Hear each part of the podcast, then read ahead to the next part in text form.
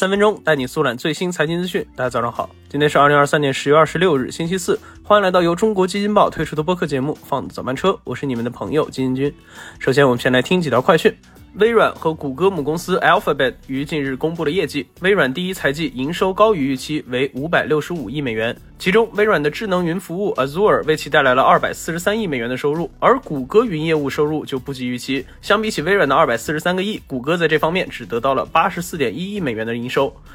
从手机到问界 M7，再到即将上市的 SUV 问界 M9。华为终端市场的高热度仍在持续。十月二十五日，IT 问界发布了问界 M9 的最新盲购成绩单，截至当日已突破了一点五万台。受此消息影响，华为汽车概念昨日盘中走强，多只个股涨停。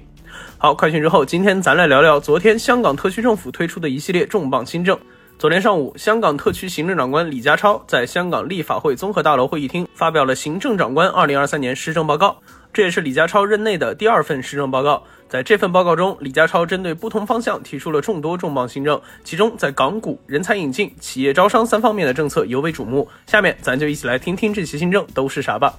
首先是针对香港的股市，一上来就是一个降低印花税的大动作，计划在未来从目前的百分之零点一三下调至百分之零点一，目标是在十一月底前完成立法程序，正式推出。那此前，香港特区财库局局长许正宇在立法会会议上披露过，二零二二财年中国香港特区股票交易印花税收入达到了五百三十一亿港元，占中国香港特区政府税收收入的百分之十六点四和特区政府总收入的百分之八点五三，是特区政府重要的收入来源。那中泰国际策略分析师严昭俊认为，减印花税对港股有帮助，因为可以吸引高频交易以及市场炒家，提振流动性。与此同时，之前有时候因为极端天气，比如说台风，港股可能就休市了。而昨天，李家超提出，已经开始让香港证监会与港交所研究落实一系列提升竞争力和促发展的建议，这其中就包括了考虑维持恶劣天气下的交易。除此之外，还有促进海外发行人上市、便利上市人回购股份、优化交易机制和拓展市场推广等等一系列举措。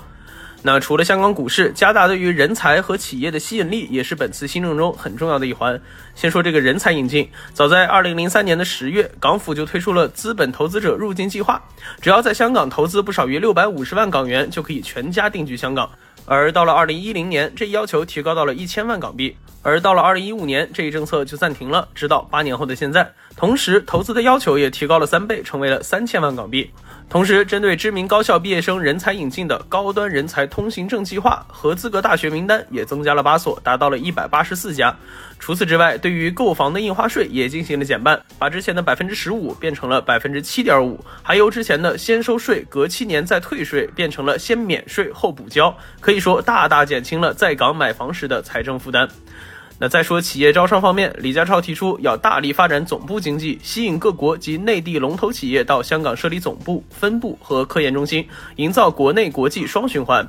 同时引入公司的迁册机制，便于外地注册的公司迁册到香港，特别是业务以亚太地区为核心的企业和香港的主要上市公司。而对于这些在港注册公司的外国员工，推出了一签多行的政策，可以直接凭借港签到内地，而且签证处理的速度也更快了。那凭借这些举措，可以有效提升香港营商环境对外地企业的吸引力，助推更多的企业入驻香港，充分发挥出香港作为世界金融中心的重要作用。正如今年施政报告封面的绿色，李家超早前向公众介绍过，绿色代表希望、生命力以及和谐。那这一波重磅的新政，也希望可以像绿色所代表的含义一样，为香港的活力添加更多的动能。